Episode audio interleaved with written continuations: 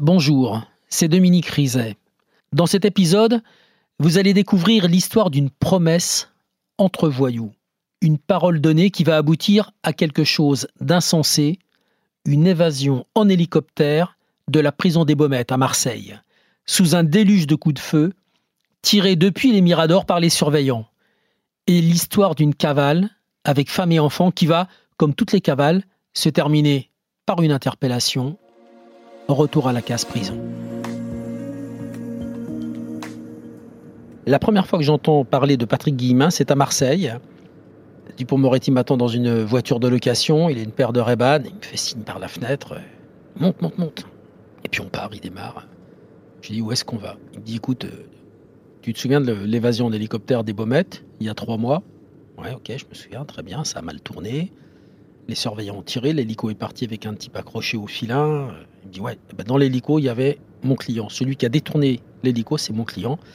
Il s'appelle Patrick Guillemin et là, on va le voir. Et donc, l'histoire commence. Voilà. À l'époque, j'avais pas pensé, pas compris hélico, moi. Louer un pigeon, c'était acheter un maton pour moi.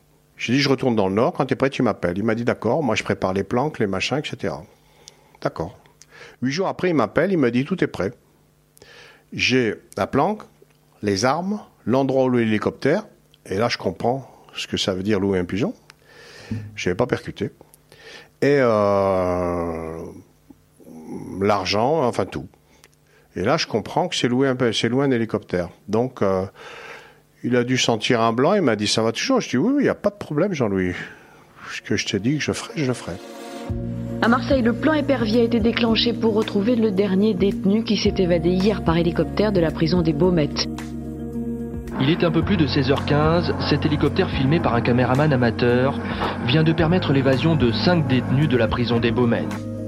Ils les ont posés, ça a fait nuage de poussière, et puis après, peut-être deux minutes après, on a vu l'hélicoptère repartir, et plus personne.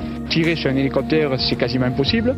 Quatre détenus peuvent monter dans l'hélicoptère, le cinquième reste accroché la tête en bas au bout du filin, il est mort lorsque l'hélicoptère redémarre. L'instant où j'accepte d'organiser une évasion. On ne naît pas gangster, on le devient. Mais il y a des naissances moins favorisées que d'autres. Patrick Guillemin, il est le fruit du viol de sa mère par son beau-père lorsqu'elle avait 16 ans.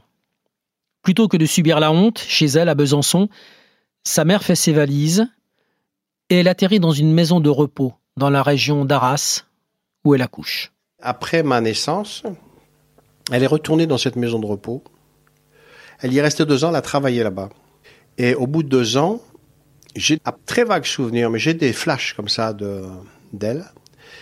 Et euh, au bout de deux ans, elle est repartie à Besançon pour voir sa famille. Mais elle n'est jamais revenue. Elle m'a laissé donc euh, à la directrice de cette maison de repos, qui était une vieille demoiselle très catholique, très stricte. Je l'ai toujours vous voyez mais c'est ma mère. Et euh, c'était très difficile. C'était très difficile parce que euh, était euh, stricte, rigide. Moi, j'étais dans le château, mais franchement, j'étais content que j'étais en pension parce que moi, je pouvais rester dans le château pendant trois semaines sans la voir, à s'occuper des pensionnaires. Je mange très vite parce que j'essayais de manger entre la distribution des, médicaments. Moi, je mangeais dans la cuisine et les pensionnaires, avec la tantine, mangeaient dans, dans la salle à manger. Et entre le moment où elle distribuait les médicaments et qu'elle les ramenait dans la cuisine, il fallait que je mange vite, vite, parce que si elle me voyait, elle me faisait faire des devoirs tout de suite. Donc moi, euh, j'étais dans ce château, mais je m'ennuyais dans ce château. J'étais tout seul, j'avais pas d'amis, j'avais personne. Donc j'étais souvent dans un arbre. J'étais déjà dans mes pensées à l'époque. Ça m'a certainement aidé euh, pour euh, pour l'isolement.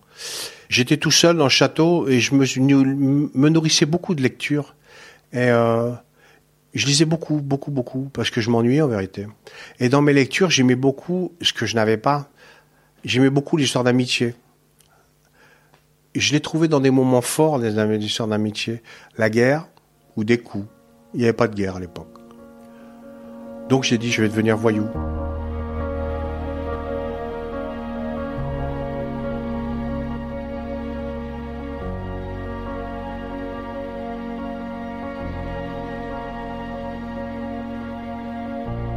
Rien ne le prédispose à devenir le braqueur qu'il va être, parce que quand il est enfant, il est dans cette espèce de cocon euh, au château avec la tontine. Il a des livres, il a une bibliothèque. Mais moi, j'avais une, image très romanesque et très romantique du milieu. hein. Pour moi, il y avait un parrain, la famille, euh, toutes ces choses, ce que j'avais pas finalement. Et, euh, et je suis parti à Marseille pour ça, pour rencontrer un parrain, un papa peut-être, je sais pas. Et, euh, et je suis allé là-bas. Et puis j'aimais beaucoup ces histoires. C'était pour moi, il y avait l'honneur, la parole, chose tout ça n'existe pas. Hein. C'est pas, pas, ça du tout dans le milieu. hein. C'est plutôt les enculeries et les enculeries. La tontine, qui devait peut-être se douter de quelque chose. Il ne fallait pas qu'il se fasse des amis fidèles parce qu'il aurait choisi les mauvais garçons et que rapidement, ça serait parti de travers. Comme elle avait peur de ça, eh bien, elle le changeait d'établissement dès qu'il se faisait des amis et dès qu'il lui disait qu'il s'était fait des amis, elle s'empressait, elle, au lieu de rencontrer ses amis et de dire à Patrick, amène-les au château, je, veux les voir, euh, eh bien, elle le changeait de lieu de scolarité pour couper ce cordon dont elle savait que, ou dont elle craignait que il lui amène une contamination euh, nauséabonde et dangereuse. Et elle m'a raconté qu'elle l'aimait beaucoup, qu'il était très attachant, que dès le départ on sentait qu'il était très intelligent. Elle a adopté cinq enfants, cinq enfants de l'institution, dont Patrick. Et elle me disait avec euh, plein de tristesse, euh, bah, ils ont bien réussi, hein, les quatre autres. Il y en a un qui a une très très belle situation. Les trois autres qui s'en sont sortis. Puis elle dit, ben Patrick, j'y arrivais pas. quoi. À un moment, à l'adolescence, euh, c'est parti de travers et j'y arrivais pas. Puis un jour, il m'a dit, bon, je, voilà, je fais ce que je veux. Il y avait un bal à côté de chez moi. Et moi, j'étais enfant de cœur pendant 8 ans. Vous voyez où ça m'a amené. Hein. Et un jour, j'ai piqué la pièce de 5 francs. Et je suis allé au bal, qui était pas très loin de chez moi. Je suis sorti, le château, j'habitais dans une aile. Passé par la fenêtre, je suis sorti. Il y a eu grosse bagarre et tout. Et, euh, j'étais au milieu, moi, et j'ai pris deux, trois coups quand même. Et euh, quand je suis rentré, le lendemain, c'est moi qui préparais le déjeuner, euh, parce que le personnel n'était pas là, pour les pensionnaires. Et après, on allait à la messe à 8 heures. Et la tantine me dit, euh, qu'est-ce qui s'est passé? Ben, Je dis non, j'avais un coup là, un coup là. Je dis, ben, je sais pas, je me suis retourné, je me suis cogné contre le cosy, et puis euh, ma table de nuit, puis j'ai rebondi sur le cosy. Bon, bref, elle m'a rien dit. Le semaine d'après, je suis ressorti. Quand je suis rentré à 2 heures du matin, elle était dans ma chambre, assise sur le fauteuil. Oups. Engueulé comme d'habitude. Je me souviens, j'avais les bras croisés, ça marchait des heures, et je, je, vacillais. Tu sais, j'avais du mal à rester sans bouger. Et le lendemain, le jardinier est venu pour mettre une raclée, je me suis rebellé. Donc le samedi après, je me suis habillé. La tante m'a dit Tu vas où? J'ai dit Je sors. Mais tu sortiras pas ben, J'ai dit Arrêtez-moi. Et je suis sorti. Là, elle n'a pas compris.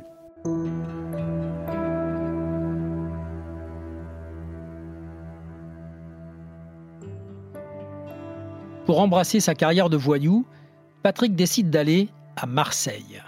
Seul problème, son éducation bourgeoise ne le met pas forcément dans les meilleures dispositions. Moi, je je, suis- je suis très particulier. Hein. Je sais pas voler une voiture, je sais pas voler une moto, je sais pas voler un vélo. J'ai jamais fait un cambriolage. Je suis un tocard, mais tocard, tocard.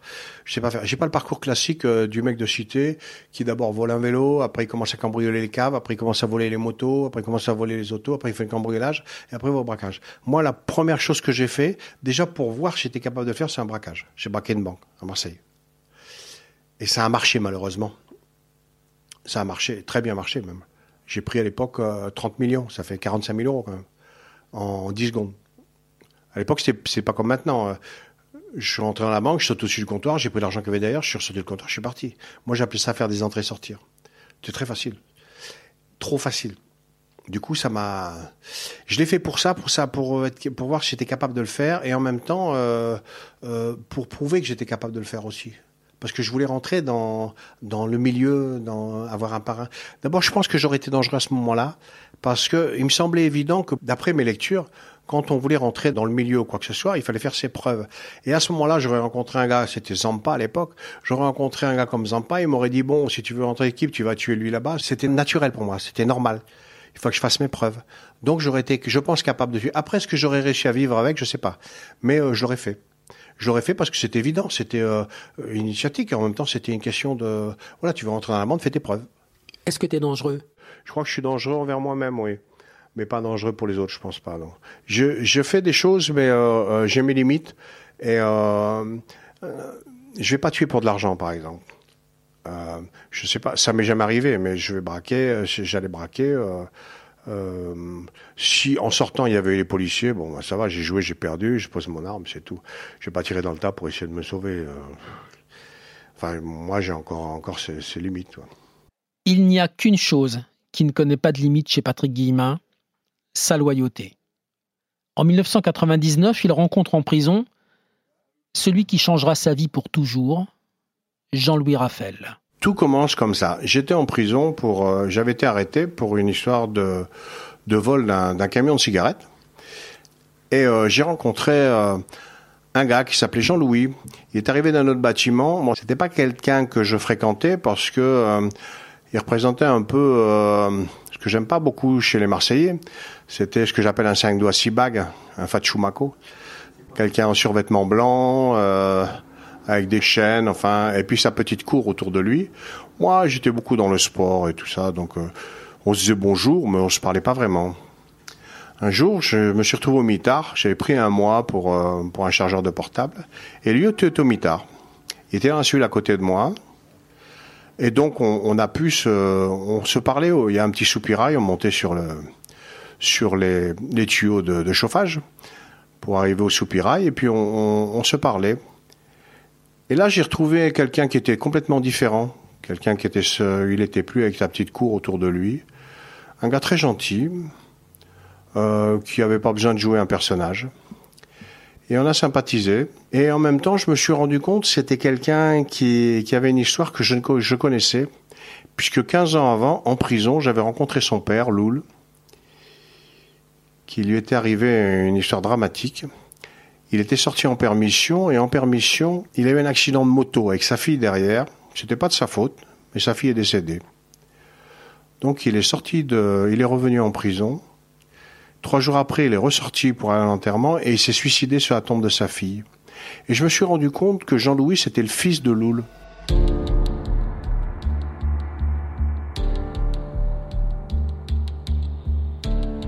Et euh, donc Jean-Louis est sorti de, du mitard euh, huit jours avant moi. Huit jours après, quand je suis sorti, dans ma cellule, il y avait un, un colis avec euh, des gâteaux, des yaourts, euh, de quoi. Et euh, je savais pas qui avait mis ce, ce colis. J'ai demandé au, au surveillant qui m'a dit euh, ouais, il veut pas, il veut pas que je le dise. Bon. Finalement, le lendemain, j'ai reçu un autre colis. Là, j'ai un peu torturé le surveillant. Façon de parler. Et puis, euh, il m'a dit, bah, c'était Jean-Louis. Alors, Jean-Louis, c'était redevenu le Jean-Louis euh, en survêtement blanc. Et donc, euh, on se croisait dans les, dans, le- dans les couloirs, on se croisait et tout, mais je je marchais pas avec lui en promenade. J'étais pas, j'étais pas très à l'aise avec toute sa cour. Et euh, j'ai attrapé Jean-Louis. Je lui ai dit, Jean-Louis, c'est vraiment gentil ce que tu as fait. Ça me touche beaucoup, mais le fais plus. Par contre, si jamais un jour tu as un problème, Jean-Louis, tu peux compter sur moi. Tu peux compter sur moi. Cinq mots qu'on prononce en général à la légère, mais pas lui, pas Patrick Guillemin.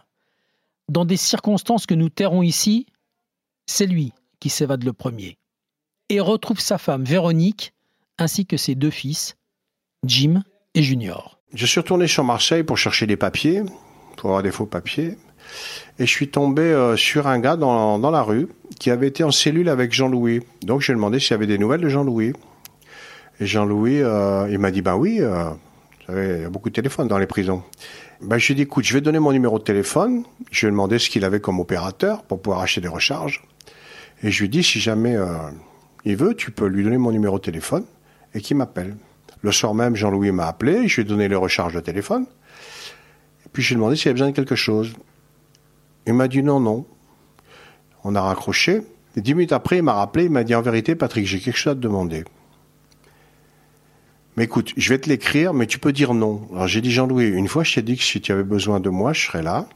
Donc le non, il n'existe pas. Donc dis-moi ce que tu veux. Il m'a dit, je voudrais m'évader. Et c'est là que tout a commencé. Et ça paraît complètement insensé. Et je lui dis d'ailleurs, je lui dis, euh, pour trois bricoles que t'as donné euh, ton voisin de cellule, toi tu vas le chercher en hélicoptère. Il dit, bah ouais mon vieux, moi c'est, je donne ma parole et je donne ma parole. Ça paraît, ça paraît complètement, un, stupide, mais aussi naïf. hein. Euh, c'est une réaction, c'est une réaction de, gamin de 14 ans, quoi. C'est pas un adulte euh, est censé réfléchir. Et pourtant, le garçon est réfléchi. On m'a dit, mais attends, euh, t'as même pas été payé pour l'histoire d'évasion? Non, j'ai pas été payé.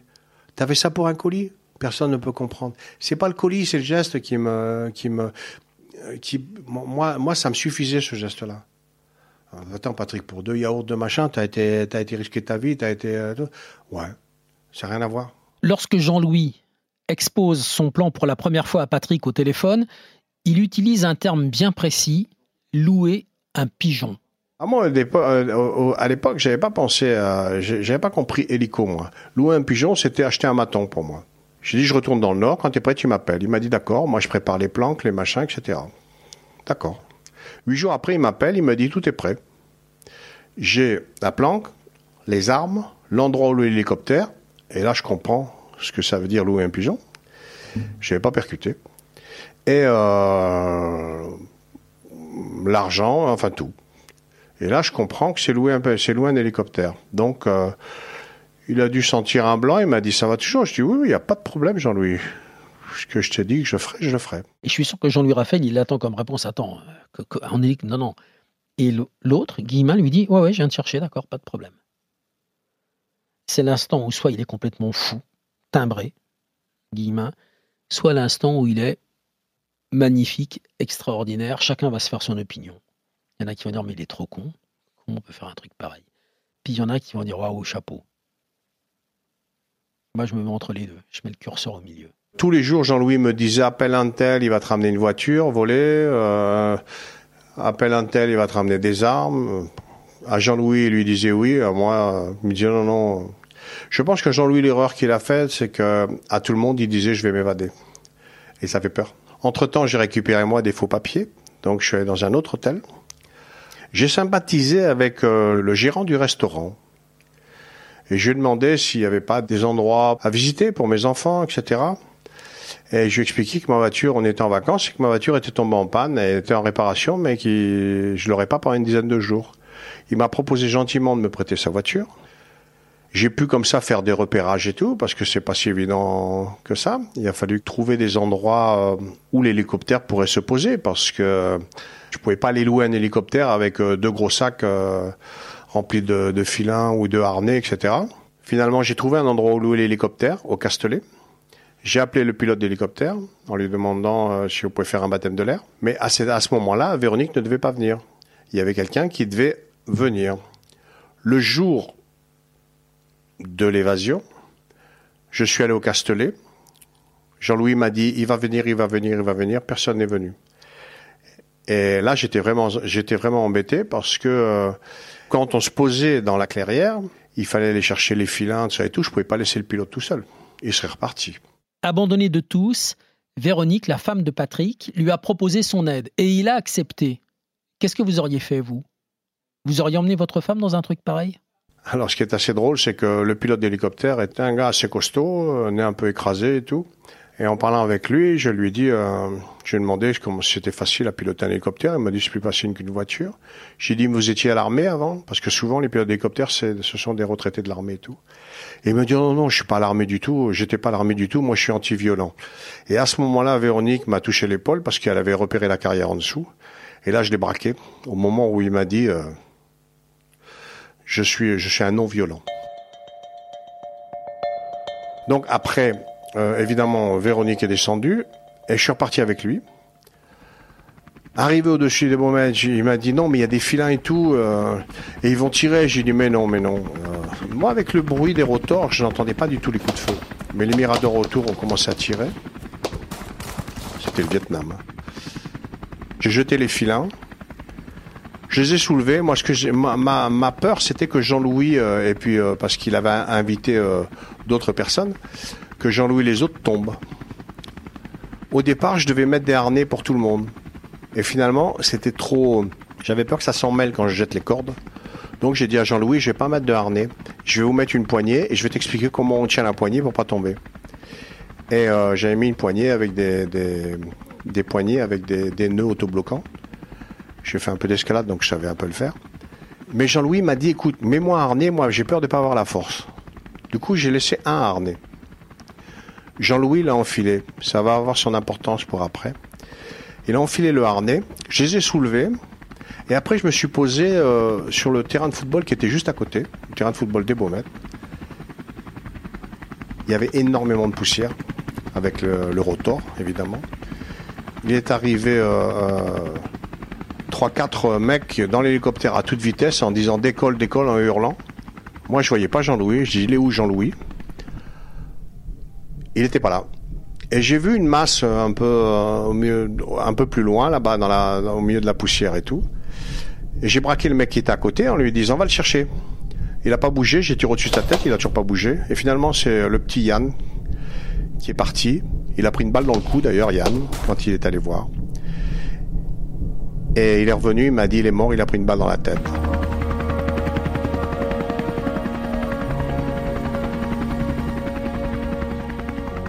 Que je ne savais pas, c'est que Jean-Louis était toujours accroché avec son harnais en dessous. Quand j'ai eu les dépositions, la des premières choses que j'ai faites, c'est de savoir si Jean-Louis euh, était mort quand on est parti. Et finalement, euh, il était mort. Parce que ça m'aurait. euh, me perturbait de savoir qu'il ait pu euh, claquer dans les rochers et puis. mourir comme ça. C'est vrai, des histoires d'amour comme des histoires d'évasion, elles se terminent mal en général. Patrick Guillemin se retrouve avec une balle dans l'épaule et des passagers clandestins qu'il ne connaît pas. Et euh, on est reparti. On s'est posé dans la carrière. Ils sont partis en courant vers la voiture. Moi, j'avais un peu de mal. J'ai perdu pas mal de sang et j'étais un peu, un peu, c'était un peu délicat. J'avais trouvé une planque, euh, une chasse gardée à 10 km de là, dans le milieu d'un bois. Et donc, je les ai menés jusque là. Je suis descendu de la voiture. Je suis rentré dans le petit chemin. J'ai dit c'est par là. J'ai entendu on reste pas là, on reste pas là, c'est trop près.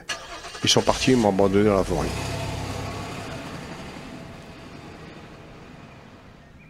Euh, finalement, bon, donc ils se sont fait choper juste derrière.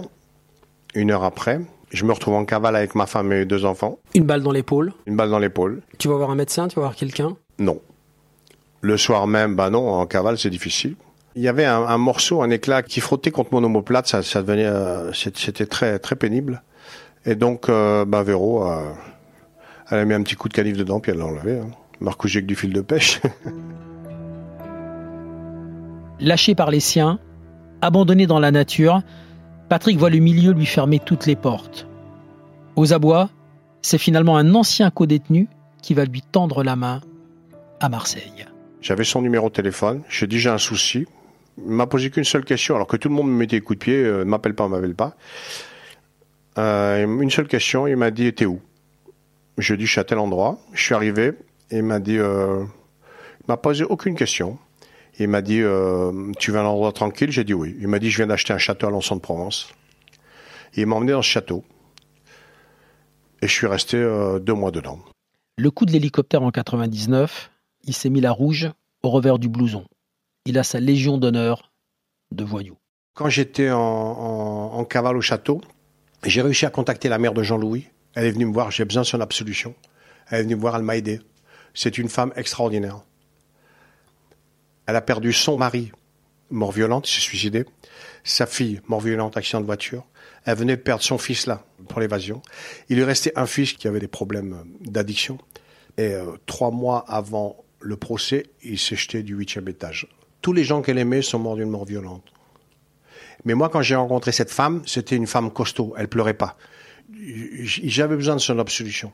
J'avais besoin de, lui dire j'ai fait ce que j'ai pu, mais euh, je suis désolé. Euh, Et quelque part, il est mort à cause de moi. Je serais pas venu, je serais pas mort. C'était très important que je la voie. Elle aurait pu être suivie ou quoi que ce soit, mais j'aurais fait n'importe quoi pour la voir.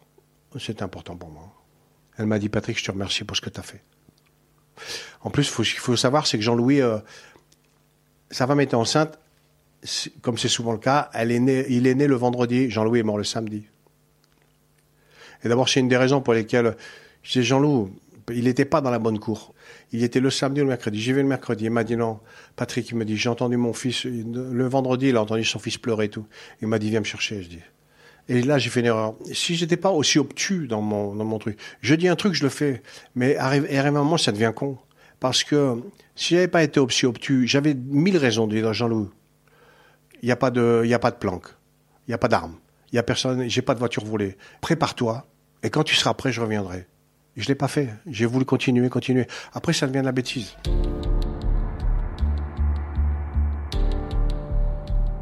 Et c'est à ce moment-là, pendant sa cavale, que je rencontre Patrick pour la première fois. Je me suis retrouvé en cavale avec ma femme et mes enfants. Je savais pas comment ça allait se terminer. Une interpellation, on sait jamais comment ça finit. hein. Donc, euh, je suis allé voir Dupont-Moretti pour lui dire, voilà, je suis l'auteur et euh, je suis un peu inquiet parce que euh, je sais que ça va mal se terminer. Donc, je voudrais écarter de ma femme et mes enfants de, tous ces problèmes. Alors, je me demandais si ce serait pas, la solution, ce ne serait pas qu'elle se constitue prisonnière. Dupont-Moretti m'a dit, c'est certainement la solution la moins pire. Et donc il m'a dit, euh, on se revoit, on se retrouve mercredi. Là, j'accompagnerai ta femme devant le juge pour qu'elle puisse se constituer prisonnière. Euh, le mercredi, je suis arrivé. Dupont-Moretti était là avec euh, un tout petit bonhomme. Là, c'est de moi qu'il parle. Il me l'a présenté en me demandant si ça m'embêtait, euh, si ça m'embêtait pas qu'il qu'il soit là.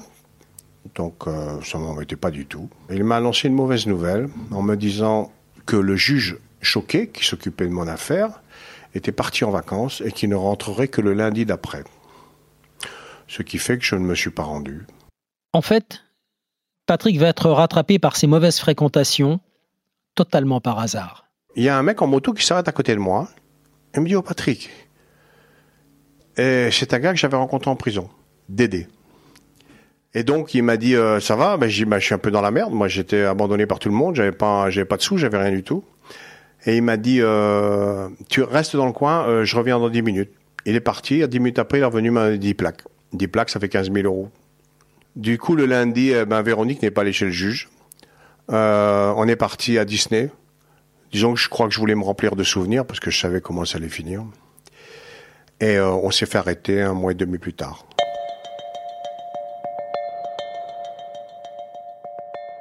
Les gars qui m'ont abandonné, eh ben, quand ils se sont fait arrêter, ils se sont fait arrêter avec la voiture du restaurant. Suite à ça, les policiers sont allés là-bas. J'avais demandé euh, des endroits pour, mes enfants, pour aller euh, me promener avec mes enfants. Ils m'avaient parlé d'un parc aquatique. Et, euh, ben, les policiers sont allés là-bas. Et vous savez, quand vous rentrez dans un parc aquatique, on vous prend en photo automatiquement. À vous de les acheter après ou pas. Sauf que je savais pas, c'est qu'ils gardaient les photos. Et euh, ils ont commencé à, à visionner toutes les photos de tous les gens euh, dans cette période-là. Et à un moment, j'avais fait garder mes enfants par une, par une, euh, une, petite, une nounou, une fois pour aller faire, euh, euh, pour aller faire de la plongée. Et donc, ils ont montré mes photos au gérant et à la nounou, qui à un moment a dit c'est eux. Une fois identifié, la police judiciaire de Marseille va remonter sa piste, en se focalisant sur son point faible, ses enfants. je commençais à vouloir me convaincre que finalement j'étais pas repéré. Donc j'étais à Aix-en-Provence et euh, c'était au mois de septembre. Les enfants, ça va à l'école au mois de septembre normalement. Donc j'ai inscrit mes enfants à l'école. Et Pierre Folacci, qui est devenu mon ami, qui est le policier qui m'a arrêté, qui était commandant de la BRB de Marseille, Pierre Folacci, une petite idée euh, ingénieuse, il est allé voir à l'éducation nationale s'il n'y avait pas par hasard Jim Junior qui étaient inscrits dans une école. Bingo, j'étais inscrit à l'école de, de Aix-en-Provence. Voilà, c'est un petit mec avec une vraie gueule de flic, comme dans les films, qui fait de la moto, blouson de cuir, et c'est quelqu'un d'extrêmement humain. La première fois, il y va tout seul à moto, et il voit Patrick Guillemin, et rentre tranquillement à Marseille. Et le lendemain, tout le monde en voiture, et il leur explique, et ils vont chercher Patrick Guillemin. Et euh, quand je suis revenu chercher mon fils et tout, ben, au détour d'une rue, j'ai pas vu grand chose. C'est allé très vite. J'avais un enfant sur l'épaule, l'autre au bras. On m'a arraché mon fils de l'épaule, l'autre au bras, et je me suis retrouvé euh, maîtrisé. En même temps, j'ai pas résisté. Après l'arrestation de sa femme, Véronique, et la perquisition dans l'appartement du motel qu'il louait, toute la famille, avec les deux enfants, est conduite à l'évêché, l'hôtel de police de Marseille. Alors, euh, j'étais un convoi. Nous étions deux voitures. Il y avait la voiture devant avec Véronique Jim Junior, ma femme et mes enfants. Et moi, j'étais derrière. Pierre Folacci conduisait la voiture. Et moi, j'étais assis sur le siège arrière. Pierre euh, et, la voiture devant avaient mis les sirènes. Ça, ça plaisait à mes enfants. Les gyrophares. Et euh, je voyais mes enfants qui me regardaient euh, par la vitre arrière. Ils avaient mis des masques qu'on avait achetés à Disney. Et c'est là que je me suis rendu compte que qu'ils me faisaient des petits signes. Et c'est là que je me suis rendu compte que, bah, que j'allais les perdre, que j'allais perdre tout ça. Et euh, ça m'a beaucoup ému à ce moment-là. Ça m'émeut toujours d'ailleurs quand j'y pense. Et apparemment, Pierre le dit euh, dans un de ses bouquins,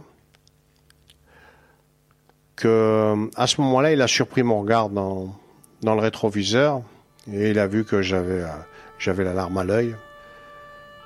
Et apparemment, ça l'avait beaucoup touché. Pierre Follatch, il est comme ça. C'est un flic, c'est un commandant de police, c'est quelqu'un qui transige pas. Un voyou, c'est un voyou. Mais à côté de ça, c'est quelqu'un de très humain. Et il me dit, je suis tellement triste pour lui, je suis hyper fier. Je vais rentrer au service, j'ai arrêté le, j'ai arrêté Guillemin, j'ai arrêté le, le, mec de l'hélico. demain, ça va être dans les journaux. Il est fier, c'est un flic, il a envie qu'on parle de lui et de ses affaires. C'est tellement, c'est tellement légitime et, mais il me dit, euh, je suis pas fier au fond de moi.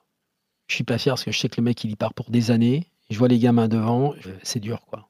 Moi, évidemment, euh, j'ai toujours fait comme ça. Quand je me fais arrêter, je, je dis j'ai rien à déclarer, puis voilà, je, je parlais devant le magistrat instructeur. Malheureusement, j'avais dit la même chose à Véronique, et Véronique faisait la même chose que moi. Donc on a passé toute la nuit, toute l'après-midi et toute la nuit comme ça.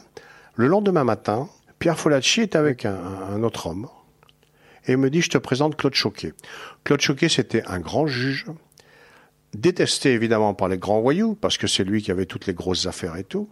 Je vous dirai pas les surnoms qu'il avait. Et euh, euh, à ce moment-là, Claude Choquet m'a regardé et m'a dit, Monsieur Guillemin, je vais pas vous raconter d'histoire. Vous savez que vous partez pour 20 ans. Maintenant, je rencontre beaucoup de crapules dans mon métier. Et j'avoue que cette histoire aller chercher quelqu'un par amitié, c'est une histoire, je ne saurais pas le dire, mais bah, on va dire sympathique. Il me dit par contre, écoutez, Monsieur Guillemin, vous avez décidé de ne pas, de pas parler, c'est votre droit, de toute façon, vous savez très bien où vous allez, vous savez, vous partez pour 20 ans. Par contre, si votre femme adopte la même attitude que vous, elle va prendre 5 ans. Que si elle se conduit comme une femme de voyou, elle sera jugée comme une femme de voyou. Vous allez dire à votre femme qu'elle dise ce qu'elle a fait. Et je vous promets, elle va aller en prison. Mais je vous promets que je la sortirai avant qu'elle accouche. Et il est parti. Et j'ai vu Pierre Folacci je sentais bien. Il m'a dit, écoute, c'est quelqu'un avec qui je travaille, mais à l'extérieur, c'est aussi un ami. C'est un gars, il a qu'une parole. S'il te dit ça, c'est qu'il le fera. J'ai dit, d'accord. Appelle Véronique. Patrick Guillemin, il est comme ça ça, va faire sourire ou alors il y a des gens qui vont secouer la tête en m'écoutant. Hein. En disant c'est quand même euh, dire des trucs pareils, mais c'est vrai, c'est des gens qui ont un, vrai sens de l'honneur et de la parole donnée. À une époque, il y a eu des gens comme ça, je crois qu'il n'y en a plus aujourd'hui, c'est fini. Plus du tout. Il y a eu des gens comme ça qui disaient euh, aux policiers, si tu décroches ma femme, si elle n'est pas impliquée dans le dossier, si tu me promets qu'elle n'est pas impliquée dans le dossier, je te dis tout ce que je sais, dans la limite de ce que je peux dire. Donc il m'a ramené Véronique. Et j'ai dit, Vé, tu dis ce que tu as fait. Et Véronique, avec sa tête, elle me faisait non comme ça, parce qu'elle pensait que c'était euh, que, que, je faisais semblant de lui dire ça et tout. Elle faisait non comme ça. Et j'ai dit, Vé, tu dis ce que tu as fait. Finalement, je l'ai convaincue. Donc elle a dit ce qu'elle avait fait. Et euh, le juge choqué a tué sa parole contre l'avis du parquet. Et il l'a libérée euh, trois semaines ou un mois avant qu'elle accouche. Elle est restée dehors. Quand on est passé en jugement, elle a pris 5 ans avec sursis, donc elle n'est pas retournée en prison. Considéré comme un détenu très dangereux, au vu de son pédigré de son passé, Patrick entre en prison dans des conditions de sécurité maximales. Ça a été un peu difficile parce que j'étais à l'isolement et on me changeait de prison. Je restais entre trois semaines et un mois dans chaque prison. Et euh, au mois de décembre, j'ai appris une chose. J'ai mon avocate qui est venu qui m'a dit, tu sais que le policier qui t'a arrêté, il va voir tes enfants régulièrement. Il est allé le 14 octobre pour l'anniversaire de, de ton fils, 3 ans, de Jim. Il est allé leur apporter des jouets de ta part. Le 20 novembre, il est retourné pour l'anniversaire de mon autre fils qui avait 5 ans. Et vous savez, quand vous êtes au fond du trou comme ça, c'est des choses qui vous touchent quand même. Moi, je partais pour 20 ans, mes enfants étaient à la DAS, ma femme est en prison. Du coup, j'ai écrit un mot. J'ai écrit un mot que j'ai envoyé à la brigade pour le nouvel an, en les remerciant pour leur humanité, leur... euh, leur euh, voilà. Ceux qui t'avaient arrêté. Ouais. Bon, pas de m'avoir arrêté, mais pour leur humanité, pour euh, franchement, j'ai trouvé ça très Mais je voulais surtout pas qu'on- qu'ils pensent que euh, que je cherchais à les amadouer, parce que bon, arrive le procès trois ans après à la cour d'assises de Aix-en-Provence. Alors, euh, quand Pierre Folacci est venu témoigner en tant que policier, en tant que directeur d'enquête et tout, il a tellement été euh, comment pourrais-je dire ça correct avec moi que l'avocat général a dit Monsieur Folacci, on vous connaît bien, on est un peu, un peu étonné par le ton que vous employez quand vous parlez. On dirait que vous avez de l'admiration pour cet individu. Il dit, il dit non, non, je vous dis ce qu'il en est, ce que je ressens. Bon, c'était vraiment très bien. On demande 20 ans, enfin l'avocat général demande 20 ans, je prends 14 ans, je fais appel.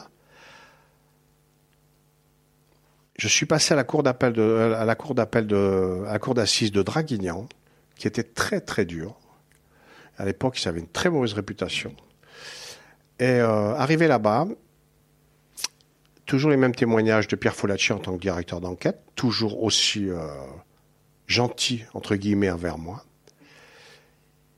Il a témoigné le matin. L'après-midi, il est revenu témoigner. L'avocat général a dit, mais monsieur Folacci, on vous a entendu ce matin. Et il a dit, euh, ce matin, c'est le policier, cet après-midi, c'est l'homme. En appel, Patrick Guillemin écope de 10 ans de prison. Jugé à la fois pour l'évasion, un braquage à Dijon, le vol d'un camion de cigarettes, ça porte le total à 21 ans de prison. 21 ans, c'est le quart d'une vie. Moi, je dors 4 heures par jour en plus. Moi, je fais plus de prison que les autres. hein. Quand vous êtes, quand vous dormez, euh, vous vous évadez quelque part. Moi, non. Moi, je voulais la faire dure, dure, dure. Je pouvais rester sans rien faire, mais rien du tout. Je n'écrivais pas, je ne lisais pas, et je regardais pas la télévision pendant des mois, sans m'ennuyer. Et tu faisais quoi? Je vivais dans ma tête. Quand je rentre en prison, moi, j'ai toujours dit, quand tu rentres en prison, il faut pas emmener les autres avec soi. Parce que tous ceux qui sont à côté de toi, quand tu rentres en prison, tu les amènes en prison. Et c'est eux qui souffrent finalement, plus que toi. Toi, tu fais des conneries, tu dois assumer. hein. Maintenant, euh, quand tu as une femme dehors et tout, elle a tous les problèmes de la vie. Il faut qu'elle travaille. Elle a les problèmes des maladies des enfants, des écoles, des bazars, etc., etc. Les parloirs, les avocats et tout et tout. C'est plus dur pour eux. Nous, j'ai toujours dit, en prison, finalement, si on regarde bien, on n'a qu'à cesser vivre. On nous apporte, à, on nous apporte à manger dans notre cellule. On a un toit, on a, on, on a tout. C'est pas terrible la prison. Je suis pas en train de dire que c'est bien la prison, hein. mais je dis que quelque part en prison, t'as qu'à te laisser vivre. Dehors, il faut survivre. C'est pas pareil. C'est plus dur dehors. Depuis, Patrick a retrouvé la liberté et en le croisant dans la rue, vous ne soupçonneriez jamais ce qu'il a pu faire. Il a retrouvé un boulot, ses enfants et contre toute attente, il a retrouvé le fils de Jean-Louis Raphaël. Peut-être pour se rassurer, pour se dire que même si Jean-Louis est mort, même si l'évasion a échoué, même s'il a été abattu, eh bien quelque part, euh, il continue à vivre à travers son fils, euh, sa femme. Patrick, il est un peu euh, comme euh, une protection posée sur l'épaule du gamin. Il n'est pas loin. Il y a trois ans de ça, j'ai réussi à retrouver Dany. Dany, c'est la mère de, Jean-Louis. Et là, euh, bon, elle vit là-bas à Alès et elle m'a donné le nom, le numéro de téléphone de son petit-fils, Thomas, qui est donc né la veille de la mort de Jean-Louis. J'ai appelé. Il est venu avec sa mère au château. Je vous avoue que j'étais très surpris. La femme de Jean-Louis, c'est quelqu'un d'admirable, très jolie femme. En plus, euh, avec une volonté de ne pas recommencer les mêmes, euh, les mêmes erreurs. Elle avait très peur que son fils suive la route de son père, et donc elle a quitté Marseille pour habiter un petit village Et elle a élevé son enfant à l'écart de tout ce monde parce que tous les amis de Jean-Louis, Jean-Louis c'était quelqu'un très connu dans le milieu, c'était un, c'était un mec extraordinaire. Alors, il volait des voitures pour. Euh, c'était un gros braqueur et en même temps, il volait des voitures pour euh, bah, les, les, braqueurs de fourgons. C'est un mec de confiance. Quand je les ai rencontrés, elle m'a expliqué tout ça. Elle a réussi à le mettre à l'écart de tout ça. Elle a coupé tous les ponts avec tous les amis de Jean-Louis. Et euh, elle a élevé un bon gars qui est horticulteur maintenant euh, D'abord, euh, il a voulu fêter ses 18 ans et je lui ai proposé de le faire au château. Il l'a fait avec ses enfants, avec ses, copains là-bas au château et tout. Mais euh, j'ai coupé, euh, j'ai, rompu les, contacts parce que la femme de Jean-Louis, c'est vraiment quelqu'un que je, trouvais très bien, trop bien. Et pour dire les choses franchement, c'est une femme pour qui j'aurais eu plus que de l'affection. Et c'était impossible pour moi j'aurais l'impression de trahir Jean-Louis. J'ai préféré couper les ponts pour ça. Deuxièmement, son fils, évidemment, était très curieux de son père. Et euh, je ne voulais pas qu'il y ait de l'admiration, des choses comme ça. Démolir un peu tout le travail de, de sa mère. Et, euh, et c'était impossible pour moi de. C'était difficile pour moi de les, de les revoir, voilà. Si c'était à refaire, si euh, tu devais monter dans l'hélicoptère cet après-midi pour aller chercher Jean-Louis Aubomette, tu ferais quoi? Je serais toujours aussi idiot. Retrouvez tous les épisodes de l'Instant où sur le site et l'application BFM TV et sur toutes les plateformes de streaming.